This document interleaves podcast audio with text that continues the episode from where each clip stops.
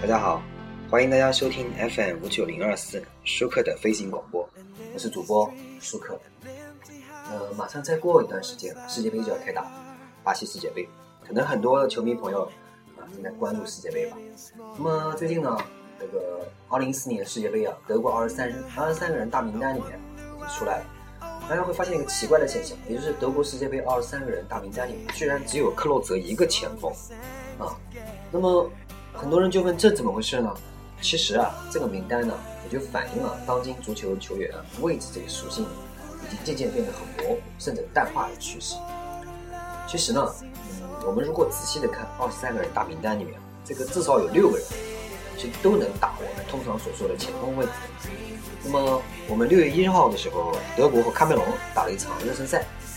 纸面上的单前锋呢就是格策，下半场被徐尔勒替代替下了。这六个人我说一下啊，是克洛泽、徐尔勒、波多尔斯基、穆勒、格策、罗伊斯。那么这个问题其实就变成了什么呢？为什么德国队报名名单里面只有克洛泽一个人的位置被标记成标记成了 F.W，也就是前锋的 forward？那么世界杯的二十三个人名单里面，国际足联呢只对守门员的位置上的人数做了严格规定，其他位置人数多少，并没有有要求，这是前提。每个队必须报三名门将，这一规定相当严格。上一届世界杯的时候，朝鲜队自作聪明，想利用第三门将的名额，多报一个前锋。结果名单报上去以后呢，国际足联明确指出，这个前锋如果要上场啊，必须以一名一名门将的身份出场才行，让朝鲜队愣是浪费了名但其他位置人数呢，并没有要求，这也就让各自队伍实际上可以随意指定所报球员的位置。但是各队呢，基本上还是会按照大多数球员的习惯性位置报。现在信息如此发达，这里几乎不存在什么所谓的故意乱报的烟雾弹问题。所以德国队的位置报名呢存在一定随意性。除了前锋，另一个例子呢是三号金宝金特尔，他是一个一米九的中后卫，但是名单上呢却成了中场。那么第二个，国际足联规定的传统意义上的位置三分法似乎已经过时，尤其对于前锋的定义，圈内存在分歧。国际足联呢把球员的位置分为 GK 也就是门将，DF 后卫，MF 中场，FW 前锋，这也就传统意义上的三方法。四四二、四三三、三五二等阵型呢，就是根据这个划分意义的这个方法来命名的。那么，随着现代足球的发展，场上一些特殊位置变得很突出，比如后腰、边锋，这一变化呢，甚至影响到了阵型命名。四幺三二、四二三幺等等这类阵型呢，开始出现，并大行其道，成为主流。当然，有一个说法，就说这些阵型啊，只是传统阵型的变种，依然可以按传统分类。不过呢，四幺三二划分为四二的问题不大。那么四二三幺呢？划分为嗯四五幺呢就不那么合适。四五幺描述啊相当简约，看不出五个中场间的相互关系，既不能体现两个边锋比较靠前的位置，也不能点出双后腰的设计。那么可能爱玩这个实况足球啊，或者是实况足球经理的这个朋友可能应该一起，球员能放的位置非常多，有复古的 SW，还非主流的 FR、FL 之类的。所以传统的三分法局限性变得非常明显，前锋的定义呢存在分歧。边锋到底是不是前锋？边锋之间，中锋后面的球员到底算不算前腰、中场？这也就伴随着当今球员个人能力和位置适应性的不断提高的事实。现在的德国队呢，以整体进攻实力强劲著称，靠的就是这样一批可以在前锋和中场之间自由切换的进攻人员。那么说明这个问题呢，我们举个例子，也就是波多尔斯基，他是最好的例子。嗯，波多尔斯基呢，第一次参加世界杯是在2006年，当时他和克洛泽组成了传统的双前锋搭档。毫无疑问的前锋，报名名单上面大家也看到是前锋。那么二零一零年呢，他从二十号变成了球队的十号，在场上呢，通常以一名这个边锋的形态出现，既有内切包抄作用，又能为中间的克洛泽或者戈麦斯以及偏另外一侧的穆勒送出机会。但在这个报名名单上呢，他属性仍然是前锋。但是这届世界杯呢，他的位置被定为了中场，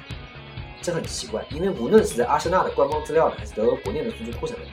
甚至大家心目中，他都是前锋。一方面确实有报名随意的可能，另一方面也可能在勒夫的眼里，前锋专指中锋。而波多尔斯基呢，这样的球员做中场，某种意义上也呼应了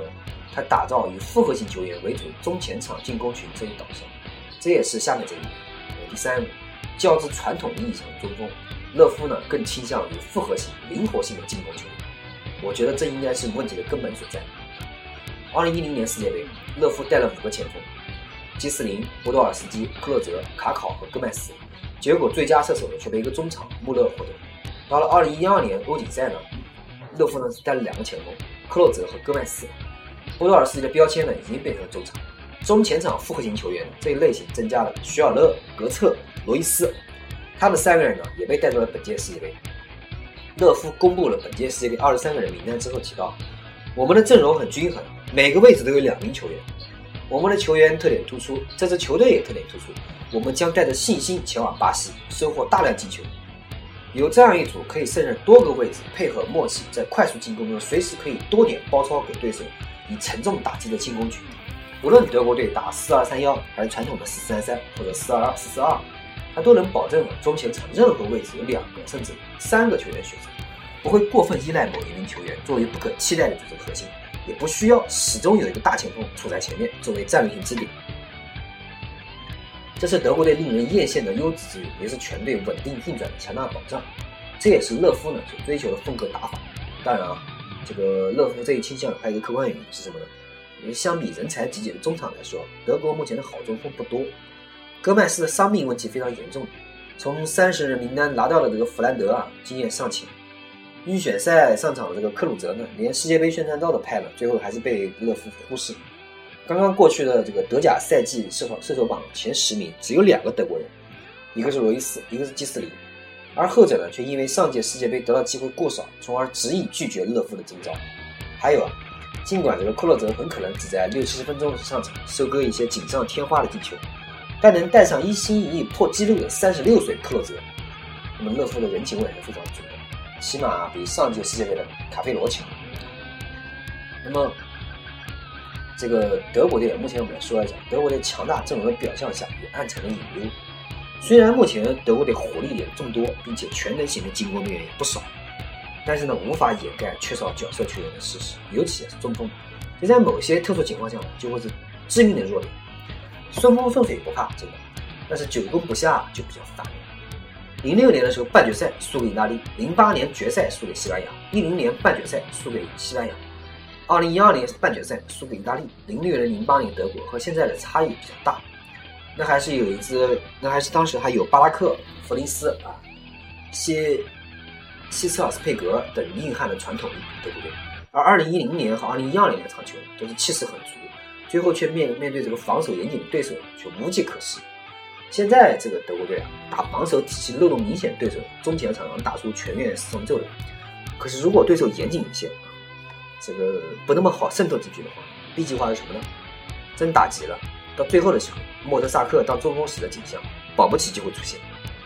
况且德国队世界杯点球发不溜的这个记录呢，也在上届比赛画上句号。假如对手呢精神属性再强一点，还真看不出哪个像德国队。那么我们再往前回溯一点，九六年欧锦赛决赛踢到六十九分钟，德国队零比一落后，福克茨在伤兵满营、只剩四名可用替补，还有两个是守门员的情况下，用当届比赛截止当时啊一球未进的中锋比尔霍夫换下了萨尔。虽然看上去是赌一把，但是大中锋比尔霍夫就是管用，那是德国队最近一次大赛夺冠。所以呢，德国队目前还是很有疑虑的。那么，既然我们能够看到德德国队如此的风格的这个打法进入世界杯，那么我们就希望德国队在巴西世界杯掀起一阵德国旋风。那么，好，感谢大家收听本期舒克的飞行广播，我是主播舒克，欢迎大家与我进行私信交流。那么，谢谢大家，再见。